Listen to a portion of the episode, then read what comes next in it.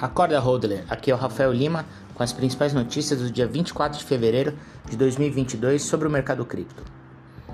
Hoje vamos falar sobre o recuo do mercado diante do conflito entre Rússia e Ucrânia, projetos de Mark Zuckerberg no metaverso e a CBDC brasileira. Mas antes, um recado importante: precise de dinheiro? Gaste em real e guarde seu Bitcoin. Use o crédito com garantia cripto e aproveite os juros mais baixos do Brasil. Só na Rispar. O mercado começou essa quinta-feira em recuo de mais de 8% nas últimas 24 horas, com o Bitcoin na casa dos 35 mil dólares ou 175 mil reais. A queda que aconteceu durante essa madrugada veio após Vladimir Putin, presidente da Rússia, começar a operação militar especial na Ucrânia e invadir o país. Desde o anúncio da invasão, já foram liquidados quase 500 milhões de dólares em criptomoedas, segundo dados da CoinGlass. O conflito geopolítico trouxe um cenário pessimista e preocupante ao mercado como um todo, e pode marcar o início de uma guerra. E não é só o Bitcoin que está refletindo essa situação, diversas bolsas ao redor do mundo também. Durante um evento Inside the Lab, Mark Zuckerberg, CEO do Meta, falou sobre os planos relacionados ao metaverso. Alguns projetos divulgados trouxeram as opções de uso de tecnologia AR e VR em chamadas de vídeo, criar o mundo através da fala, otimizar a comunicação com assistentes de voz e a tradução entre idiomas.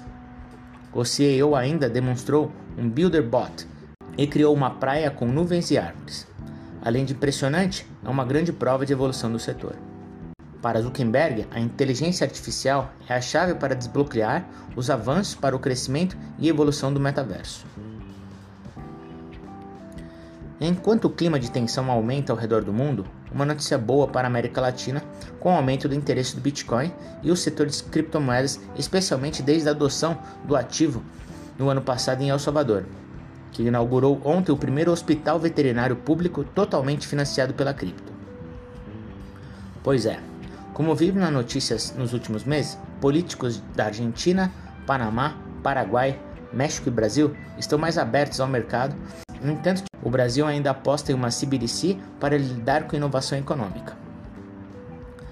Na última terça-feira, o presidente do Banco Central, Roberto Campos Neto, declarou em evento promovido pelo BTG Pactual que o projeto pilotado pela moeda digital do Brasil terá início no segundo semestre de 2022. A grande crítica ao CBDC, no entanto, é a centralização por parte do governo. Diferente do dinheiro físico, sua versão digital, emitida por um banco central, vem com algumas questões controversas, como vigilância e o controle. Na segunda-feira, o economista Fernando Uric comentou sobre as CBDCs, afirmando que estas são as maiores ameaças à liberdade e à privacidade individual do século. O defensor do Bitcoin ainda foi além e usou como exemplo os acontecimentos recentes no Canadá, com o governo congelando contas bancárias de caminhoneiros protestantes contra a vacina do Covid.